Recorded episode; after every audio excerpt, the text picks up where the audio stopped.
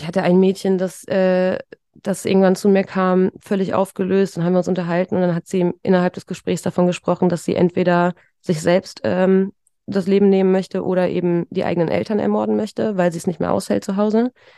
Ähm, ich kannte das Mädchen überhaupt nicht. Die war nicht mal in meinen Theaterkursen. Ich kannte sie wirklich nur so von eben, man sieht sich so auf dem Schulhof. Ähm, genau, und dann habe ich das natürlich dokumentiert, habe das an die Klassenlehrerin weitergegeben, die mich angeguckt hat wie ein Auto. Davon wüsste sie ja gar nichts. Das ist das erste Mal, dass sie was davon hört. Ähm, die haben im Endeffekt hat dann die Schulleitung sich mit der Grundschule von diesem Mädchen äh, in Verbindung gesetzt. Die war damals in der fünften Klasse. Die Grundschule hat dann gesagt, ah ja, ja, sie wissen sofort, um wen es geht. Und nein, da gäbe es äh, gar nichts zu tun, weil beide Eltern wären ja AkademikerInnen. Und deswegen ist die Sache auch nicht weiter verfolgt worden. Also damals an der Grundschule. Das war die Rückmeldung, die ich bekommen habe. Damit war die Sache gegessen. Herzlich willkommen und schön, dass ihr da seid. Mein Name ist Denise Stellmann. Ihr hört Mach mal lauter, den Podcast der Karin und Walter Blüchert Gedächtnisstiftung. Für die Karin und Walter Blüchert Gedächtnisstiftung steht der Mensch im Fokus. Sie leistet Hilfestellung, schließt Versorgungslücken und schafft durch ihre Eigenprojekte gesellschaftliche Sensibilisierung und Aufklärung. In diesem Podcast geben wir das Mikrofon an diejenigen weiter, denen wir unbedingt ganz genau zuhören sollten.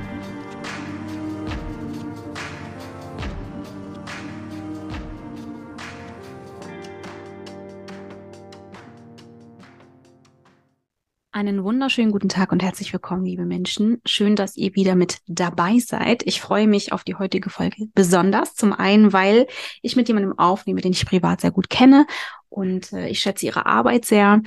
Und äh, zum anderen, weil mich privat dieses Thema auch sehr umtreibt und äh, ich da sehr, sehr ja, durstig bin nach Bewegung. Und äh, ja, umso mehr freue ich mich. Ich spreche heute mit Jasmin Stilger. Wie schön, dass du da bist. Hallo, vielen Dank. Wir sprechen ein bisschen heute über das Thema Schule. Du bist Erzieherin und du hast auch gerade eine Facharbeit geschrieben, da kommen wir auch noch zu. Äh, und ja, wir schauen uns diese Institution mal ein bisschen genauer an. Einmal äh, auch wichtig im Zuge der Vollständigkeit, es geht nicht um Bashing, es geht nicht darum, irgendwelche Menschen an den Pranger zu stellen, aber es geht schon darum, ehrlich sich auch bestimmte Missstände anzuschauen. Und das werden wir heute machen. Aber bevor wir das machen, würde ich vorschlagen, sagst du ein bisschen was zu dir und dann würde ich sagen, starten wir ganz frisch in diese Runde. Ja, äh, danke, dass ich hier sein darf erstmal. Ich bin ganz aufgeregt, weil ich bin auch ein sehr, sehr großer Fan von dir und von deiner Arbeit und ja, bin deswegen echt ganz, ganz erfreut, hier zu sein. Ähm, ich äh, habe, eigentlich bin ich ausgebildete Musical-Darstellerin, habe dann nach einer kleinen Krise ähm, alles ein bisschen umgeschmissen, war zu der Zeit dann schon ähm, tätig an einer Ganztagsschule und also einmal an einer Grundschule und an einer weiterführenden Schule, habe da Theaterkurse gegeben und äh, mittlerweile bin ich fast fertig mit meiner berufsbegleitenden Ausbildung zur Erzieherin und arbeite seit letztem Jahr August als Gruppen Gruppenleiterin von einer äh, Gruppe von ErstklässlerInnen, 23 ErstklässlerInnen sind das, genau, ähm, an einer Grundschule mit äh, offenem Ganztag. Also ich bin im Nachmittagsbereich tätig und genau.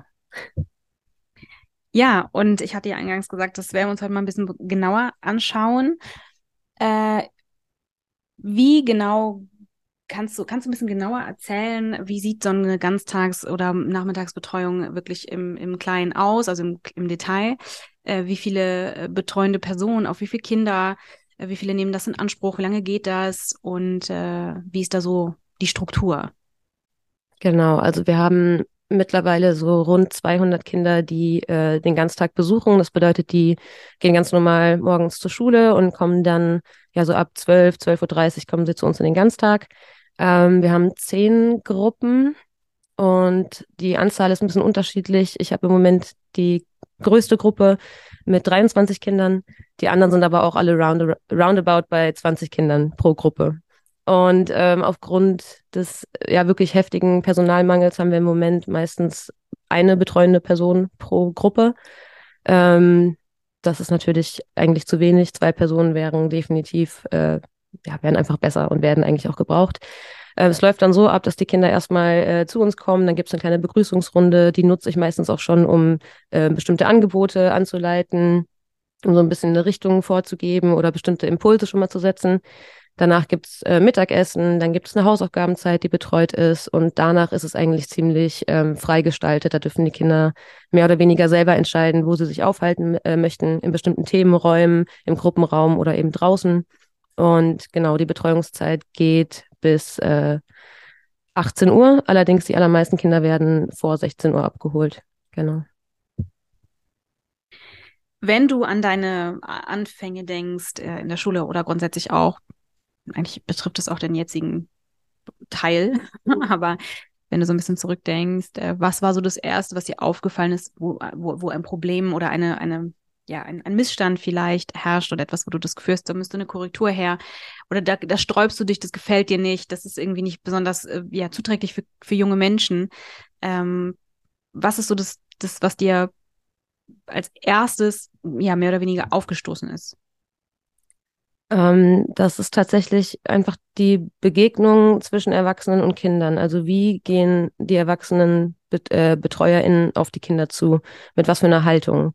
Ähm, zum einen ist mir sehr schnell aufgefallen und es ist auch nach wie vor so, dass sehr viel mit Macht gearbeitet wird ähm, sehr viel, was, was wir, glaube ich, alle auch kennen. Dieses äh, Prinzip von ich bin erwachsen und deswegen hast du mich zu respektieren, wird häufig als Argument gebracht in jeglichen Konfliktsituationen mit der Erwartungshaltung, das muss genügen, dass das Kind jetzt bitte spurt und das einfach akzeptiert, ähm, ohne auch die Chance zu geben, da eine Erklärung zu liefern. Also mal zu erklären, warum was meine ich überhaupt damit, wenn ich sage, du hast mich zu respektieren und warum überhaupt, auf was für einer Grundlage? Dieses Thema wird überhaupt nicht aufgemacht, sondern es ist eben, ne, ich gebe den Befehl, weil ich bin erwachsen und du hast zu sputen. Das ist das eine. Und das andere ist einfach, ähm, ja, dass sehr, sehr, sehr viele Erwachsene, mit denen ich zusammenarbeite, sehr viele Vorurteile mit sich bringen und ähm, nach denen auch einfach leben und nach denen agieren und sich dessen aber gar nicht bewusst sind. Also ich habe das häufig erlebt, dass ich die Leute dann auch konfrontiert habe. Und ähm, wie gesagt, da ist kein Bewusstsein dafür. Also da fehlt es an Selbstreflexion meiner Meinung nach. Ähm, es fehlt aber auch einfach an Bewältigungsstrategien teilweise. Also gerade Konfliktlösungen, aber auch Kommunikation. Wie geht man miteinander um? Wie geht man aufeinander zu? Also eigentlich die absoluten Basics. So, und das ist spürbar tatsächlich. Aber kannst du das noch ein bisschen konkretisieren, was du meinst mit, ähm, wie die betreuenden Personen auf die Jungen, also auf die Kids zugehen? Was, was ist sozusagen, was meinst du mit Vorurteil? Also was, wenn du das konkretisieren müsstest oder klar benennen, was würdest du, da, was würdest du darauf antworten? Ähm, also ein sehr gutes Beispiel dafür, finde ich, ist ein Satz, der bei uns im Team unter den KollegInnen immer mal wieder die Runde macht. Und das war der Satz, äh, die ausländischen Kinder sind alle viel anstrengender als die Deutschen. Und dieser Satz wird sowohl auf Teammeetings Ich weiß. Es ist absurd, aber es ist leider die Realität. Und ja, dieser Satz wird auf Teammeetings äh, gedroppt. Er wird aber auch äh, unter den KollegInnen immer mal wieder man hört ihn einfach permanent. Und ich habe äh, die Kolleginnen, von denen das kam, ich habe sie alle drauf angesprochen und die Reaktion ist immer dieselbe. Es ist meistens absolutes Unverständnis. Ähm, es kommen genau die Sprüche, die auch die wir alle schon so oft gehört haben. Es ist mir völlig egal, ob jemand schwarz, weiß oder blau ist. Ich habe doch schwarze Freunde. Wie kannst du sowas sagen? Ja, ähm, also deswegen, das meine ich wieder, es ist kein, keine böse Absicht dahinter, aber es ist einfach eine fehlende Sensibilität, ein fehlendes Bewusstsein für die Lebensrealität anderer Menschen tatsächlich als man selbst. oh, das ist so schwer auszuhalten, ne? Wirklich schwer auszuhalten. Also, we we weißt du was? Ich sage jetzt mal eine Sache. Ich bin heute auch nicht, ich bin heute auch ein bisschen krawallig. Möchte ich vielleicht einmal vorausschicken. Aber manche Sachen muss man vielleicht immer beim Namen nennen. Also ich frage mich immer, was das bedeutet. Ist nicht böse gemeint.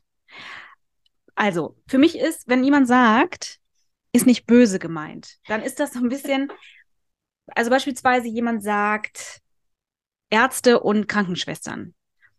Dann bin ich mir ziemlich sicher, dieser Mensch meint das überhaupt nicht böse. Und ähm, der benutzt diese Worte, weil wir alle so, weil wir alle sozia so sozialisiert sind, weil wir nun mal so groß geworden sind und weil da einfach noch eine Info fehlt. Ja. Das habe ich ja sogar. Also das, und ich würde mich schon, schon als sensibilisierte Person einschätzen, aber selbst ich sag's dir, wie es ist. Es gibt tausend Dinge, die ich noch nicht weiß und Dinge, auf die ich noch nicht aufmerksam gemacht wurde, wo ich einfach aufgrund meiner eigenen Sozialisierung überhaupt noch nicht bin. So. Und da würde ich sagen, der Mensch meint das nicht böse und da zählt das. Mhm. Weißt du? Mhm. Aber wenn, wenn jemand sagt, die ausländischen Kinder sind viel anstrengender, da ist so eine Wertung drin. Mhm. Entschuldigung. aber wo, wo, wo, was lebst du auch auf diesem Planeten? Also, es sollten alle mitbekommen haben. Also, sowas ist ja so dermaßen eindimensional. Da müssten ja so drei, vier, fünf bis zwanzig Sätze folgen, damit du das rechtfertigen kannst, was du gerade gesagt hast. So. Ja. Also was, weißt du, manchmal würde ich gerne mit so einem Satz in einen, also in so einen richtigen, so eine, in so, einen, in so eine, in sowas Debattierendes einsteigen und sagen, gut, habe ich jetzt verstanden. Was heißt das? Mhm. Also was heißt die ausländischen Kinder überhaupt? Mhm. Wen meinst du jetzt eigentlich? Mhm. Falls, also Frage. Ja. Was sind denn die ausländischen Kinder überhaupt? Wer zählt denn da für dich alles rein? Ja, So. Ähm, also, weil das wäre mal interessant, ne? Was ist für dich denn das ausländische Kind? Mhm. Ist das ausländische Kind für dich das Kind, das äh, noch gar nicht so lange in Deutschland ist? Ist das ausländische Kind für dich das, ein Kind, das in Deutschland geboren ist äh, und de facto ein deutsches Kind? Ähm, und hat aber beispielsweise Eltern, die äh, woanders herkommen oder auch woanders groß geworden sind, eine andere Sozialisierung erlebt haben, einen ganz anderen kulturellen Hintergrund haben. Was ist denn das ausländische Kind überhaupt? Würde mich mal kurz interessieren. Äh, weil dann fängst du ja, da merkst du ja schon, und, und das ist so schade, weil ich glaube, dass die Menschen dann sofort das Gefühl haben, man will sie stigmatisieren oder es geht so ein bisschen um, äh, ganz egal, was du jetzt sagst, äh, ich will dich eigentlich nur vorführen. Und das finde ich auch nicht richtig, wenn man das macht. Aber das wäre ja eher sozusagen eine Art Fragenkatalog, den man einmal aufmacht, um zu, um zu, zu fast zu visualisieren, in Anführungszeichen, was hier falsch läuft, weißt du? Also diese, mit diesen Fragen, die Fragen wären total sinnvoll, um zu zeigen, dass es einfach wirklich Korrektur braucht ja. und Überarbeitung der eigenen Worte, des eigenen Denkens, der eigenen Vorurteile. Ich finde das ähm, sch wirklich schwierig und ich finde, da ist total ein Unterschied, weißt du? Also so zwischen, ich bin nicht genug sensibilisiert und ich, ähm, ich bin einfach ignorant. Mhm. Ähm, also ich glaube, da kommen auf jeden Fall mindestens zwei Dinge zusammen. Einmal die Tatsache, dass, also ich bin in, in meinem Team auch ähm, eher bei den Jüngeren, würde ich mal sagen. Und ich habe das Gefühl, das ist jetzt meine, meine Wahrnehmung, ich habe das Gefühl, viele fühlen sich angegriffen von vielen, vielen Dingen, die ich sage. Dazu mischt sich noch, dass ich eben gerade die Ausbildung mache. Viele, viele meiner KollegInnen ähm, haben keine Ausbildung in, im pädagogischen Bereich gemacht, sondern es sind komplette Quereinsteiger, die, ähm, genau, die sich einfach damit durchboxen, sage ich mal, ganz einfach. Deswegen fühlen sie sich einfach sehr schnell angegriffen, wann immer irgendetwas von mir kommt. Ähm, das ist das Gleiche wie eben generell, wenn man sagt, so, hey, wollen wir nicht vielleicht ähm, ein bisschen sprachsensibler umgehen miteinander. Ne? Oft kommt Gegenwind, weil man einfach sagt, das kenne ich nicht, das überfordert mich und auf einmal heißt es, ich mache alles falsch, das habe ich mein Leben lang so gemacht. Ich glaube, das ist ein Punkt. Der andere Punkt ist dann, dass ähm, auch zum Thema, wer, wen meinen Sie überhaupt? Wer sind denn die ausländischen Kinder? Ich glaube, das sind immer genau die Kinder, die zu einer Überforderung ähm, äh, beitragen. Also wann immer diese KollegInnen sich von bestimmten Kindern eben wirklich überfordert fühlen und merken, hier komme ich nicht weiter, ich komme an das Kind nicht ran, eben mit meinen Sprüchen von, du hast mich doch zu respektieren und wo sind denn deine Manieren und so aber doch nicht und sie merken, es geht nicht weiter, dann sind die eben schneller dabei, diese Kinder erstmal generell irgendwie zu kategorisieren und abzuwerten so einen Grund von außen suchen, weswegen sie da nicht rankommen. Ah, das sind diese ausländischen Kinder. Daran muss das liegen. Da, da kann ich ja gar nicht rankommen. Ich glaube, das ist ein ganz, ganz, ganz großer Punkt. Und das da rauszukriegen, ähm, da muss man erstmal, eigentlich, eigentlich hast du es nur mit Egos zu tun. Du arbeitest die ganze Zeit, du redest die ganze Zeit nur mit Egos. Also du musst erstmal irgendwie einen Zugang finden, um dann tatsächlich ein Gespräch zu führen darüber. Also ich habe einmal tatsächlich dann auch, nachdem ich das auf dem privaten Wege, sage ich mal, auf dem persönlichen Wege versucht habe, ähm, die Leute darauf anzusprechen, habe ich das dann irgendwann ähm, gemacht, dass ich, ich habe eine Präsentation, die ich innerhalb meiner Ausbildung ähm, gemacht habe zum Thema Diskriminierung, die habe ich auf einer Teamsitzung ähm, vorgestellt. Weil ich dachte, vielleicht ist es nochmal, vielleicht holt es nochmal die Leute anders ab. Eben nicht persönlich, sondern einfach ganz allgemein. Es hat, es hat überhaupt nichts gebracht. Es hat einfach wirklich gar nichts gebracht, weil ähm, ich weiß es nicht. Es ist, ich, ich weiß nicht genau, woran es liegt es, es fehlt einfach die Bereitschaft, ein bisschen auf sich selber zu gucken, zu reflektieren, Dinge anzunehmen. Ja, ich kann es mir anders nicht erklären. Ich bin genauso, genauso frustriert und genauso wütend darüber, glaub mir. Also es ist, äh, ja. Glaubst du, dass den Menschen, also dass, äh, dass es auch Menschen gibt, die einfach wirklich Spaß daran haben, auch äh, sozusagen sich, äh, ja, zu verstecken hinter dem, äh, ich habe das schon immer so gemacht und ich mache das jetzt auch weiter. Also ich habe häufig auch das Gefühl, die Menschen wollen nicht und sie wollen zum einen nicht, weil sie immer das Gefühl haben, man nimmt ihnen irgendwas weg oder ne, sie fühlen sich irgendwie ähm, zensiert oder weiß der Geil. Aber ich habe auch manchmal das Gefühl, das sind Menschen, die sich sehr wohlfühlen damit, auf anderen rumzuhacken. Also die das äh, total gerne mögen, auch eine Art Feindbild äh, zu haben und für sich auszuzählen, weil die eigene Unzufriedenheit so groß wird, äh, dass sie irgendwo hin muss.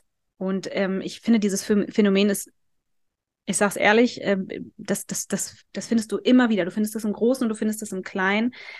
Ähm, dass Menschen durch ihre eigene Unzufriedenheit ein Feindbild brauchen. Und das kannst du, wie gesagt, im Großen und im Kleinen finden. Und ich finde, in Schulen ist das auch, diese, diese, dieses System, diese Struktur auch zu finden. Und deswegen finde ich, es ist so, es sind fast so Gruppen, in die man das so, in, die man aufmachen kann, wo, wo man Menschen, wenn man das dann will, aber so ein bisschen einteilen kann in Menschen, die Angst haben, Fehler zu machen und deswegen immer unsicherer werden. Und das ist übrigens, finde ich, auch überhaupt nicht der Weg. Ähm, Menschen, die sich überhaupt nicht sagen lassen wollen, weil sie auch irgendwie ein bisschen Spaß daran haben, äh, sich zu echauffieren ähm, Menschen, die auch selber voller Triggerpotenzial sind, andere wiederum, die ein bisschen Zeit brauchen, erstmal kämpfen und dann im Stillen für sich das reflektieren. Und ich glaube auch, es ist auch so ein Generationsding, also äh, das mischt sich da sicherlich an der einen oder anderen Stelle auch mit rein. Was ist dein Gefühl, wie reagieren die Kinder darauf? Also ist das etwas, wo du das Gefühl hast, die können das schon, also nicht die Kids, sondern die betreuenden Personen können das so, zumindest so trennen, ich weiß gar nicht, ob ich es fragen will, ehrlich gesagt. Können Sie es so trennen, dass die Kinder das nicht mitbekommen? Oder erlebst du, dass, äh, also wenn ich mir jetzt vorstelle, ich bin ein Kind und da steht mir jemand gegenüber, der eh schon fest entschlossen ist, dass ich ja auch problematisch bin, ähm, dann bin ich, wenn ich ein Kind bin, das äh, sich durch, was natürlich nicht untergehen möchte, und dann wird das Kind für sich eine Strategie finden, um eben nicht unterzugehen, und das ist kämpfen. Mhm. Und dann wird es vermutlich äh, noch lauter. Und, äh, und was ich übrigens großartig finde, weil für mich ist das ehrlich gesagt ein Zeichen, dass ein Kind, also mit laut meine ich gar nicht unbedingt das normale Laut, sondern ich meine, du findest, ich bin schwierig, dann bin ich schwierig. Das ist, das ist, finde ich, das ist ganz traurig, wenn das passiert, aber immer noch besser, als wenn das Kind gar nicht mehr äh, spricht. Mhm. Weil das, dann ist das Kind noch da. Mhm. So, ne? Ja. Also das ist äh, genau der Punkt. Es ist ähm, definitiv spürbar, dass die Kinder das genau so mitbekommen, wie es nun mal ist. Ähm, und wenn das nicht so wäre, dann würde ich mich auch gar nicht so sehr darüber aufregen. Dann wären das einfach Menschen, ähm, mit denen ich notgedrungen zusammenarbeite, aber mit denen ich ansonsten absolut nichts gemeinsam habe. Und das wäre dann okay. Und dann kann man professionell sein. Und das ist aber genau das Problem, denn sie sind nicht professionell. Sie können nicht professionell sein mit dieser Haltung, ohne das zu reflektieren. Ähm, also die können Vorurteile haben, wie sie wollen. Wenn sie das hinbekämen, im äh, pädagogischen Alltag auszublenden und nicht danach zu agieren, dann wäre das okay. Oder schlimm genug, aber dann wäre das nicht ne, mein Bier in dem Moment. Aber das ist halt einfach nicht möglich und die Kinder spüren es definitiv. Ähm, ein Beispiel dafür, da habe ich, äh, ich habe lange in der Gruppe gearbeitet. Ähm, zweite Klasse war das damals. Ich kannte die Kinder seit der ersten Klasse. Mittlerweile sind sie in der vierten. Und da war ähm, in der Gruppe im Ganztag eben ein Junge mit Migrationshintergrund. Er war der Einzige in der Gruppe mit Migrationshintergrund. Ähm, und äh, der wurde definitiv von der Gruppenleiterin ja immer wieder so genau in diese Position gedrängt. Also im Zweifel war er es. Ne? Also wenn irgendwas nicht äh, funktioniert hat, es kam zu Unruhe, im Zweifel war, war, war er es. Das ist einfach so. Und wenn er tatsächlich auch mal einen Anlass geboten hat, wo er tatsächlich mal irgendwas verbockt hat, irgendwas ist passiert, dann war auch das immer gleich ein Ja, du wieder, so wie immer. Du kannst ja auch nicht anders, ne? so nach dem Motto. Und die Kinder in der Gruppe haben das beobachtet, haben das mitbekommen und haben das irgendwann nach und nach ähm, übernommen und haben dann dementsprechend eben auch, wenn irgendwas war, im Zweifel, ah ja, ich schieb's auf ihn und damit kommen sie auch durch. Und das hat sich natürlich bemerkbar gemacht. Ähm, ich habe mit den, mit der gleichen Gruppe dann irgendwann mal eine Philosophierunde gemacht zum Thema Vorurteile, wo ich schlicht und ergreifend gefragt habe, so wer, wer kennt denn eigentlich Vorurteile, wer weiß, was das ist? Und dann haben wir uns darüber ähm, unterhalten, wirklich ein bisschen philosophiert darüber. Ähm, und der betroffene Junge saß dann im Anschluss daran immer noch an dem Tisch ziemlich, ziemlich, ähm, an, ja, weiß ich nicht, angefasst.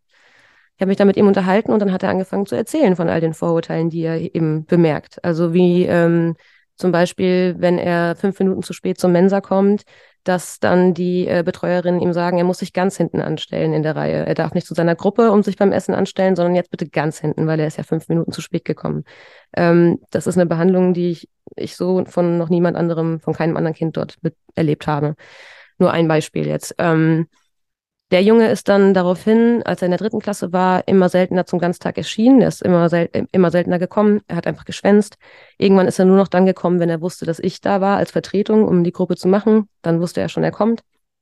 Und dann irgendwann ähm, haben die Kinder, mit denen ich eben währenddessen auch wirklich kontinuierlich weitergearbeitet habe, viel, viel philosophiert habe, die haben das dann in der Gruppe irgendwann natürlich auch mitbekommen. Und dann sagte ein Kind, ja, ähm, der schwänzt immer, der schwänzt sowieso immer, der kommt nicht mehr, der ist wieder nach Hause gegangen.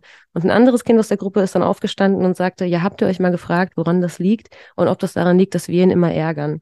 Und das fand ich einfach ein ganz schönes Beispiel, um zu sehen, wie schnell du auch durch kleine Impulse zu einer Veränderung kommen kannst, weil es einfach wirklich innerhalb der Gruppe auf einmal ein Bewusstsein dafür gab, dass es vielleicht nicht der böse Junge, der keinen Bock hat und der schwänzt und der ist blöd, sondern warte mal, wenn der nicht mehr zu uns kommen will, hat das vielleicht auch was damit zu tun, wie wir mit, mit ihm umgehen.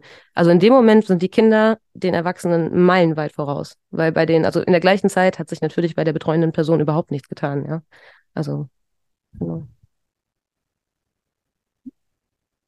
Ist es so, dass du in dem Kontakt mit den, mit den Kindern, ähm, kommen die an einen Punkt, vermutlich schon, kann ich mir fast vorstellen, an einen Punkt, wo sie sich dir auch öffnen mit ihren Sorgen und ihren Ängsten und ähm, was, was begegnet dir da am häufigsten oder was für Geschichten begegnen dir da und ähm, wie gehst du damit um?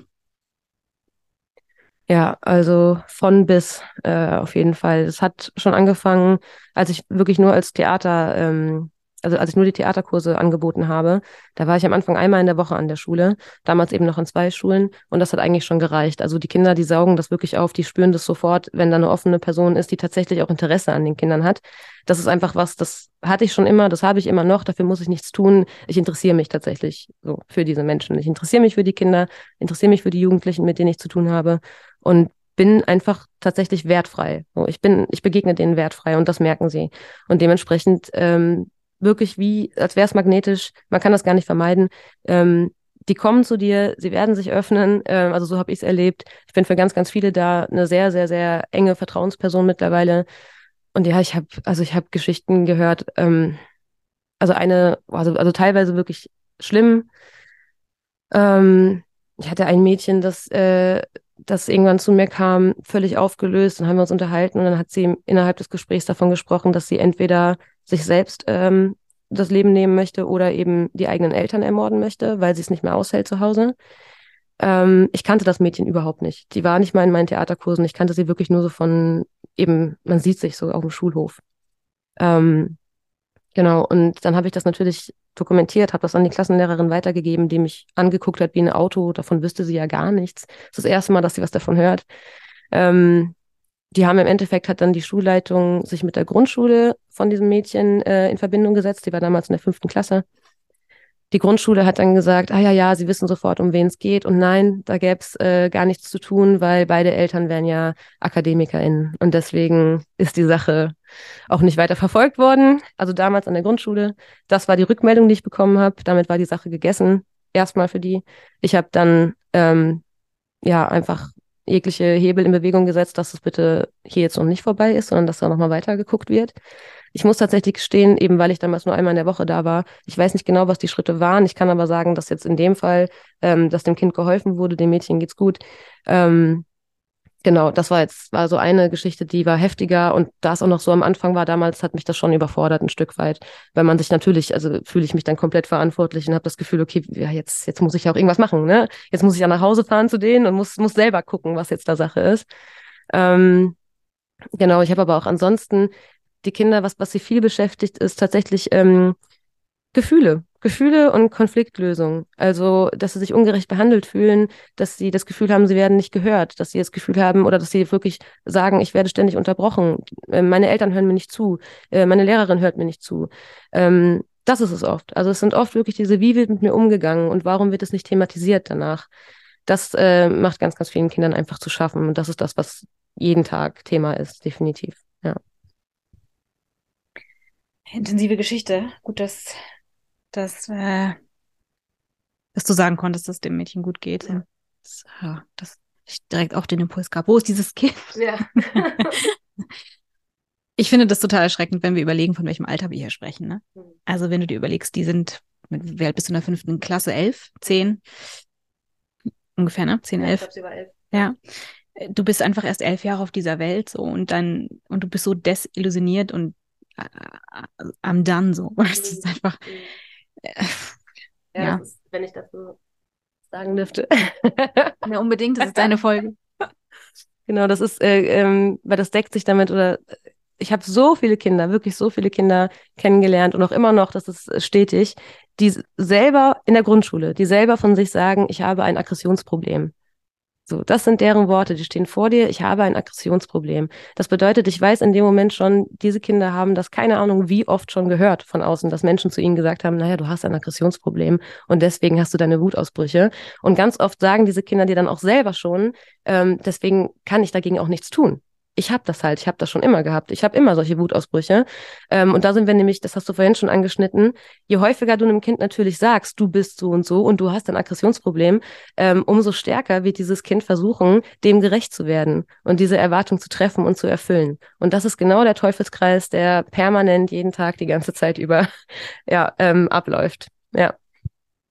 Weißt du, was, was ich da wirklich nicht weiß, was ich da wirklich nicht verstehe? Weißt du, wirklich jetzt mal, also ich verstehe ganz viel nicht. Oder ich habe da einfach so ganz viel, ganz viel Fragezeichen. Ich denke mir zum einen, okay, du, wenn du in die Institutionsschule gehst, dann bist du Lehrer, Lehrer, Lehrerin.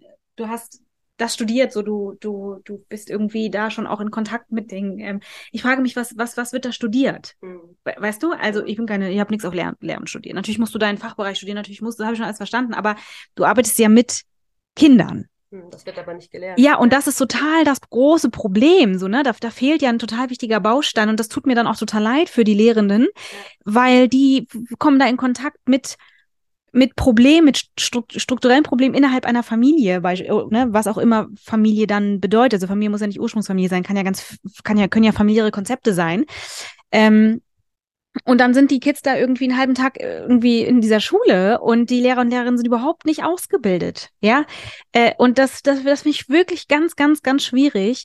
Denn seien wir mal ehrlich, also ich finde, zu, zum, zum kleinen einmal eins gehört ja beispielsweise das Aggression, Wut bei Kindern. Aggression finde ich halt auch schon so ein schwieriges Wort, ne? Mhm.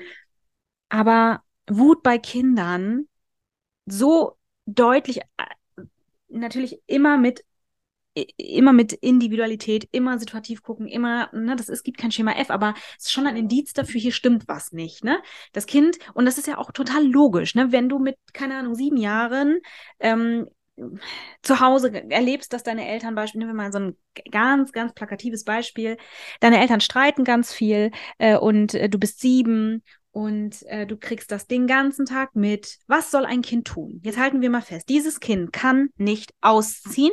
Dieses Kind kann nicht einfach weggehen. Das Kind kann nicht, äh, weil es das ja auch gar nicht versteht, weil es ihm häufig ja auch niemand erklärt, weil Kinder muss man ja raushalten. Die merken es sowieso. Also auch eine ganz schwierige Idee oft ähm, erklären wir vielleicht besser. Aber das tun ja viele nicht. Und das tun sie aus den besten Gründen. Also sie haben ja gute Absichten oft, ne? Aber so, dann, dann hat das Kind über versteht das nicht, schläft vielleicht schlecht, denkt, es kann deswegen aber nicht zu den Eltern, weil die streiten so viel. Das heißt, es behält diese, äh, diese, diesen schwierigen Schlaf für sich, ist nicht ausgeschlafen, muss in der Schule funktionieren. Mhm. Da sind viele Kinder, viele Reize, was ist der logischste, die logischste Konsequenz? Ja. Wut, ja. die logischste Konsequenz. Ich, wir müssen doch nur mal als Erwachsene kurz nachdenken. Wenn wir zu wenig geschlafen haben, Stress auf der Arbeit und dann kommt man nach Hause und der Abwasch ist nicht gemacht, äh, bin ich überhaupt nicht entspannt. Ja, ja. so. Und dann bin ich sieben. Mhm. Was soll ich machen? So, mhm. das ist ja nicht mal so, dass man das Gefühl, das Kind, also ich finde, das ist nicht mal richtig zu sagen, das Kind ist auffällig. Nein, das ist eine ganz stimmige ganz stimmige Reaktion auf äußere äh, Schräglagen. Genau. Meiner Meinung nach. Das Absolut. ist nicht mal ungewöhnlich. Also da ist, das ist so stimmig. Ja. Also du hast, du hast jetzt gerade schon ähm, ganz, ganz viele Punkte genannt, äh, die die wir zum Beispiel wirklich auch innerhalb der Ausbildung halt äh, ja immer und immer und immer wieder durchgehen und immer und immer wieder eingetrichtert bekommen. Also zum Beispiel situativ, ja, nimm den Kontext mit rein, nimm die Individualität mit rein. Schema F gibt es nicht, wird niemals funktionieren, ist aber immer noch das, was an äh, Schulen angewandt wird, funktioniert aber nicht. Funktioniert weder, um Lernstoff äh, tatsächlich zu vermitteln, noch äh, funktioniert es, um irgendwie am Sozialverhalten äh, oder an der Emotionalität irgendetwas äh, mitzugeben. Ähm, und genauso eben auch diese Reaktionen natürlich, genau. Es sind stimmige Reaktionen ähm, und auch schon, dass man eben das Verhalten eines Kindes bitte auch als genau das sieht. Es ist das Verhalten, was das Kind zeigt und nicht äh, die Persönlichkeit des Kindes oder der, das ist der Charakter. Nein, das ist das Verhalten, mit dem wir es hier zu tun haben und da kann man dann gucken, wie man damit umgeht. Ähm, und das hat mich äh, sehr an einen Jungen erinnert, was du gerade erzählt hast, eben auch aus meiner Gruppe. Der ist ähm, noch nicht lange in Deutschland. Ähm, dementsprechend gab es da auch einfach eine große äh, Sprachbarriere, also Fluchthintergrund, aber auch häusliche Gewalt erlebt, ganz, ganz viel. Und der Junge war und ist ähm, einfach sehr, sehr, sehr destruktiv. Mittlerweile gar nicht mehr so sehr, aber jetzt im letzten Jahr, es war sehr destruktiv sein Verhalten. Er war dabei noch nicht mal aggressiv oder wütend, hat er überhaupt nicht gezeigt. Er war einfach nur ähm, destruktiv. Er hat Dinge kaputt gemacht, er hat, äh, keine Ahnung, Kuscheltiere, Spielsachen, jegliche Sachen einfach zerstört, immer und immer wieder. Ähm, jegliche Interaktionsangebote von ihm waren genauso. Also wenn er mit jemandem spielen möchte, dann geht das eben auch das über ja, Gewalt. Ähm, und was ist da passiert? Genau das Gleiche. Das, der war nämlich zuerst in einer anderen Gruppe, nicht in meiner Gruppe. Sofort hat dieses Kind einen Stempel drauf bekommen. Der ist schwierig, der ist aggressiv, ähm, der ist suizidal. Ich weiß nicht, was ich alles über diesen Jungen gehört habe, bevor ich den Jungen überhaupt kannte, ja, innerhalb von einer Woche. Ähm, und das ist halt, das meine ich. Es fehlt einfach an so vielen Ecken und Enden. Ähm, ich weiß nicht. Ja, ich habe mich auch verloren, weil ich mich das auch schon wieder, weil mich das auch schon wieder so ratlos macht, weil ich, weil es für mich wahnsinnig logisch ist. So, ich sehe den Jungen, ich sehe das Verhalten und man kann doch eins und eins zusammenzählen. So. Also man, man, man merkt doch irgendwie schon, man spürt doch eigentlich schon, was, was, was könnte da der Hintergrund sein. Ich weiß es nicht. Es war dann spätestens, ich weiß noch, da hatte ich, ich hatte eine, ähm, so eine kleine Wunde auf der Nase. Und dann ähm, stand der Junge mir gegenüber. Und das Erste, was er zu mir sagt, ist, also er zeigt auf meine Nase und sagt, ah, dein Freund, dein Freund und macht so eine Faust so einen, und, und imitiert einen Faustschlag. Ja. Und ich sage, okay, damit ist doch aber alles gesagt, dann ist doch alles klar, dann weiß ich doch irgendwie, wo ich ja anzusetzen habe. Und dann kann ich doch nicht davon ausgehen. Oder, also wie kann ich dann sagen, der Junge ist schwierig oder das Kind ist schwierig, also das verstehe ich nicht, ich verstehe es nicht, ja. Die Sache ist, dass man natürlich einräumen muss, dass die, die das, was ich gerade als Beispiel nannte, beispielsweise, diese Wut, die ja irgendwie sehr, ne, also nicht nur stimmig, sondern völlig normal ist, so. Ja weil ein Kind läuft auch nicht den ganzen Tag hüpfend übers Kornfeld. Ja. So, es wäre schön, aber Kinder haben auch ja Gefühl, die haben auch unterschiedliche Stimmungen. Verstehe ich immer gar nicht, warum das so. Naja. Ähm, und dann gibt es natürlich noch beispielsweise das, was du gerade genannt hast. Ist aber auch schon ein stimmiges Gefühl für die Umstände, die dieses Kind erlebt. Also es ist total stimmig, dass dieses Kind eine gewisse wenn du so willst, Auffälligkeit hat, vielleicht ein bisschen abweichend von der vermeintlichen Norm. Mhm. Und damit ist nur gemeint, dieses Kind erlebt eine Not und die ist wahrscheinlich, weicht ein bisschen ab ähm, von, von Dingen, die man vielleicht sagen würde, das Kind hat irgendwie gerade, ja, einmal zu häufig einen Streit miterlebt. Mhm. Und das ist auch schon schlimm, ja. Mhm. Aber das ist immer noch was anderes, wenn beispielsweise der Rest des Fundaments stabil steht. Ja. Und aber ein Kind beispielsweise, die Eltern arbeiten irgendwie viel oder der, der, die Mutter hat einen neuen Job angenommen und die Eltern streiten einmal mehr als gewöhnlich, mhm. dann ist das durchaus möglich, dass das Kind darauf reagiert. Das ändert dann aber nichts an, dem, an der Stabilität des, ne, ja. der, der, Umstände sozusagen.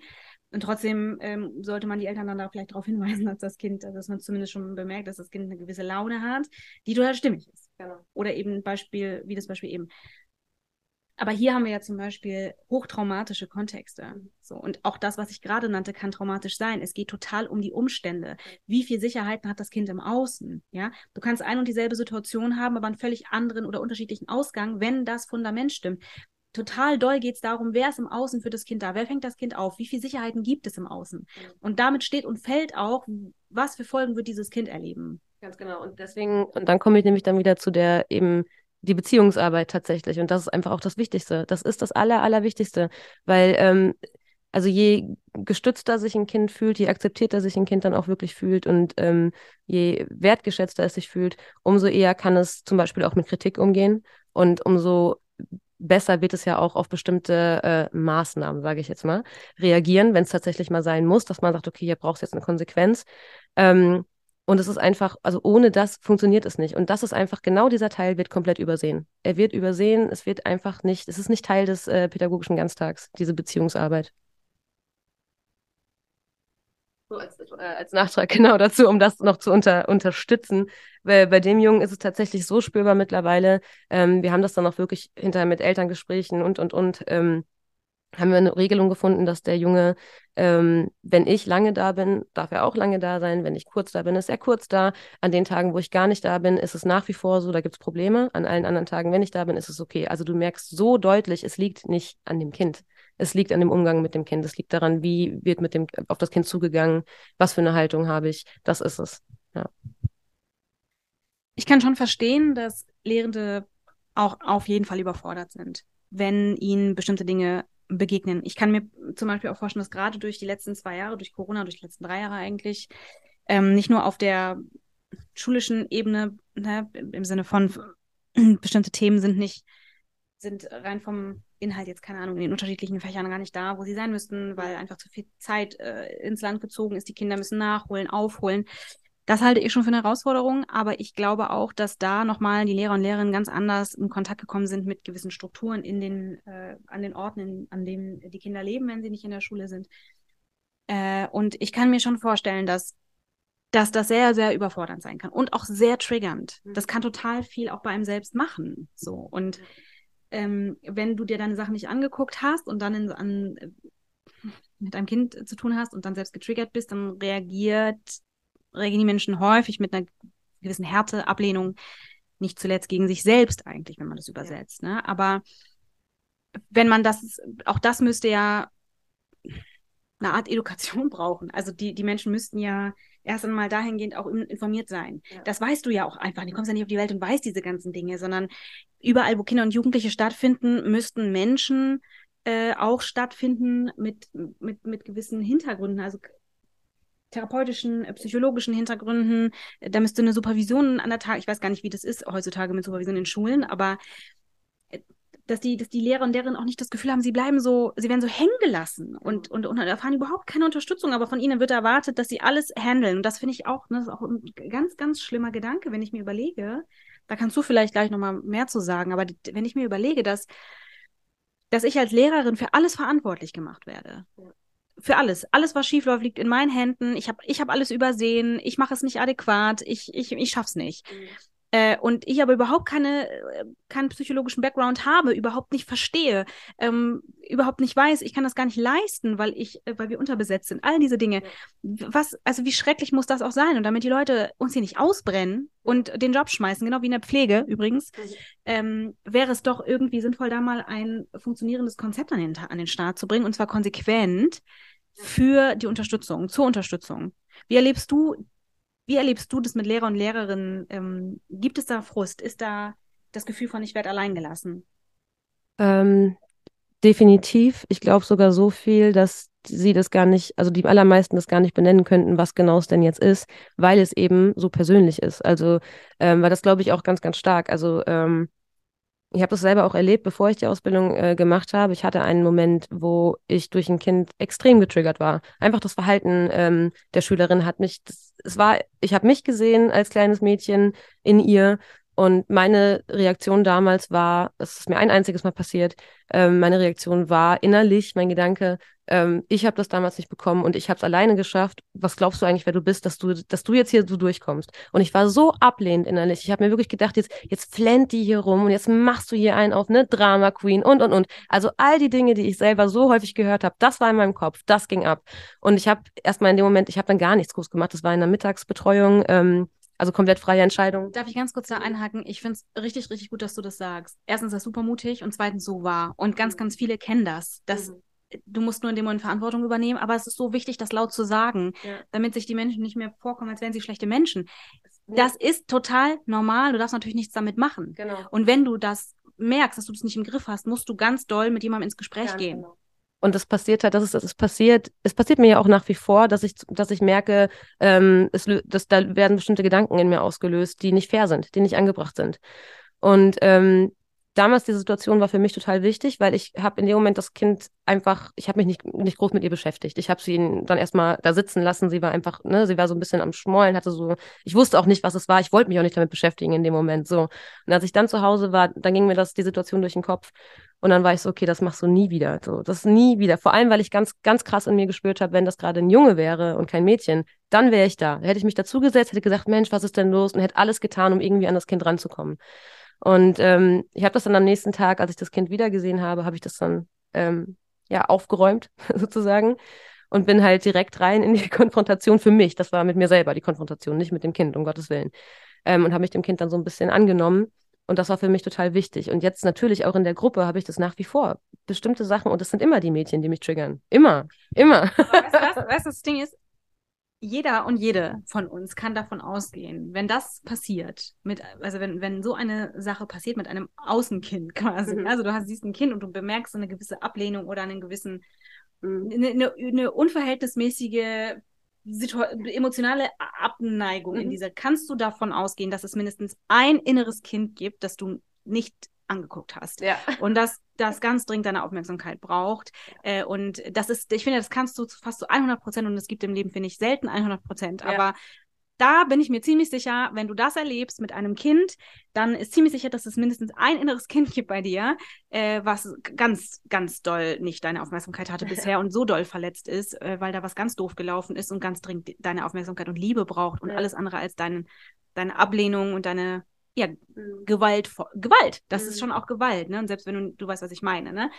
Ähm, aber ja, das ist ein interessantes Phänomen, ne? Und das ist halt, ja, absolut, und das ist auch wirklich, also ich glaube gerade dieses Thema ähm, von weiblichen äh, betreuenden Personen zu eben äh, Schülerinnen, ähm, glaube ich schon, dass das ein Muster ist, dass man merkt, also wie wird damit umgegangen, wenn eben ein Kind sehr viel weint, sehr, sehr häufig vielleicht tatsächlich schmollt, ne? Oder man hat, man hat dann oft das Gefühl, okay, ist es jetzt, will das Kind wirklich Aufmerksamkeit, ist jetzt wirklich was Schlimmes passiert? Und wie häufig die erwachsenen Personen direkt eigentlich diese Haltung einnehmen von, mein Gott, das Kind stellt sich an, mein Gott, jetzt macht die hier wieder einen Alarm, boah, was flennt sie rum? Und ich glaube, was dahinter ist, ist die ganze Zeit nur, ich wurde nie in den Arm genommen. Ich wurde niemals getröstet. Niemand hat sich darum gekümmert, als es mir so ging. Und deswegen werde ich es auch bei dir nicht tun. So. Und ähm, deswegen, es ist, das ist, diese Gedanken zu haben, ist nicht verwerflich, überhaupt nicht. Es gehört dazu, aber man darf denen einfach nicht so viel Raum geben. Man darf danach nicht handeln. Es ist einfach so. Man darf das, man muss das dann in dem Moment wirklich für sich reflektieren, ausschalten. Und ich sage nicht, dass das in jeder Situation gelingt, überhaupt nicht. Aber ich erwarte zumindest, dass man professionell genug ist, dem nicht nachzugeben und nicht tatsächlich dann zu dem Kind zu sagen, was stellst du dich denn so an? Weil das ist ein Kommentar, der kann sich so einbrennen, der kann, also wirklich, er kann halt Dinge verändern zum Negativen. Und genauso kann der richtige Satz in dem Moment ähm, jegliche Türen aufmachen. Das habe ich letztens mit der einen Schülerin bei mir auch, ähm, genau das habe ich gemerkt, ich habe es beobachtet, sie hat das sehr, sehr häufig, dass sie sehr stark emotional reagiert. Ähm, so stark, dass auch die anderen Kinder in der Gruppe das schon so mitbekommen und auch schon so Sachen sagen wie, ja, sie weint immer, ne? Und hm, ähm, und irgendwann war ich dann so weit für mich, weil ich es lang genug einfach auch, ja, mich so rangetastet hatte. Und dann war ich irgendwann so weit, dass ich wirklich gesagt habe, okay, jetzt kann ich mich ihr irgendwie doch, doch nochmal anders annehmen. Und dann kamen wir auf einmal, dann kamen wir so dahinter. Ja, sie hat einfach Angst. Sie hat Angst davor, ähm, Ärger zu bekommen zu Hause. Sie hat Angst davor, dass ihre Mama laut wird, wenn sie, ähm, ja, weiß ich nicht, Dinge vergisst in der Schule oder was auch immer. Und das ist einfach eine ganz, ganz, ganz starke Angst. Und dahinter, das kam dann so in der Woche darauf, da kam wirklich so peu à peu, wie so eine Zwiebel, ne? Man schält es dann ja so auf, und auf einmal war dahinter ganz klar, nein, sie vermisst ihre Mama einfach nur total, weil die Mama extrem viel arbeitet. Sie wird meistens noch von der Oma abgeholt und so. Ähm, dann ist da viel Enttäuschung, weil immer, wenn es heißt, heute kommt die Mama, kommt dann doch wieder die Oma. Das ist das eigentliche Problem. So gar nicht mehr unbedingt die Angst vor, ne, vor jetzt dem äh, ähm, Wutausbruch oder sonst was, sondern eigentlich ist es, ich vermisse sie und ich will mehr Zeit mit ihr verbringen. So gehen gleich nochmal auf die Frage zurückkommen, was denkst du, was Lehrer und Lehrerinnen mhm, äh, ja. sozusagen brauchen, aber dazu würde ich gerne nochmal sagen, dass es natürlich auch zum einen überhaupt nicht so ist, dass Eltern immer ganz schlimm sind. Ne? Mhm. Ne? Also manchmal passieren auch Fehler, die sind die sind gar nicht erkennbar für, für Erwachsene. Mhm. Und das bedeutet nicht, dass, dass du schlecht bist, sondern nur, dass, dass es neue Absprachen braucht vielleicht. Aber dass bestimmte Dinge eben was mit Kindern machen, weil die ja noch gar nicht kognitiv da sind, wo wir sind. Das ist ja ganz normal. Mhm. Und äh, manchmal sind es auch also äh, es gibt ja ganz unterschiedliche Entscheidungen, die Erwachsene treffen, die Auswirkungen auf Kinder haben können. Und ich hatte mal ein Kind, also ich habe mal ein Kind, ein Kind betreut, es war drei und die Kleine war, die Kleine war sehr drei, warte mal, wer war vier, drei oder vier? Also noch, noch Lütt. Und dieses Kind war aber, das hat mich gut an meine Grenzen gebracht. Weil sie überhaupt nicht gelernt hat, bis zu dem Punkt eine gewisse Toleranz zu entwickeln für Geduld, also eine Geduld zu entwickeln, Toleranz für ein bisschen Frustration, weil Dinge nicht sofort funktionieren, mhm. ähm, nicht immer sofort alles zu bekommen sofort, auch nicht, wenn, wenn das Kind sagt, ich möchte das, dass das gleich funktioniert und dass andere Kinder sozusagen sich hinten anstellen müssen. ähm, das, hatte, das kannte dieses Kind nicht. Also ich kam schon in die Kita, habe sie abgeholt und es war schon, war schon klar, äh, jetzt, der Kampf beginnt schon bei, zieh bitte deine Schuhe an. Mhm.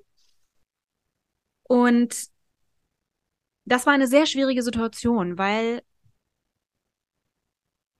ich, ich glaube, ihre, ihre Mutter hat es oder ihre Eltern haben das ganz anders gemacht, als ich aber in dem Moment ja zuständig war. Mhm. Ne? Also, beziehungsweise, war völlig falsches Deutsch, aber ich habe andere, hätte, also andere, es ist ein schmaler Grad, finde ich, zwischen, du hast keinen Erziehungsauftrag und du bist aber schon auch irgendwie zuständig für dieses Kind, wenn du irgendwie das Kind sechs Stunden betreust am Tag. Ne? Ähm, und natürlich sollte sie ihre Schuhe anziehen, weil sie kann schon ihre Schuhe anziehen. Und da fing es aber schon an, da fing so der erste Kampf an, diese Schuhe. Ja. Äh, und dann auch da so einen Mittelweg zu finden, nicht übergriffig zu sein und nicht einfach zu sagen, du musst äh, und auch nicht äh, den Eltern ihre Entscheidung abzusprechen, aber auch nicht dabei zuzugucken, weil das hat man schon gesehen, dass das Kind eine gewisse Not erlebt, weil dieses ich ne, nehme mal das Wort verwöhnt. Das ist ja nichts, was einfach nur gut fürs Kind ist. Kinder brauchen ja Orientierung, Regeln. Und das finde ich auch immer so verrückt, ne? dass, dass Erwachsene denken, Regeln sind für sie. Naja, also Regeln sind ja zur Orientierung. Die geben ja Halt und Sicherheit. Und die machen natürlich auch den Familienalltag einen Tick einfacher. Aber es geht ja am Ende des Tages darum, Kinder zu orientieren und einen sicheren Rahmen abzustecken.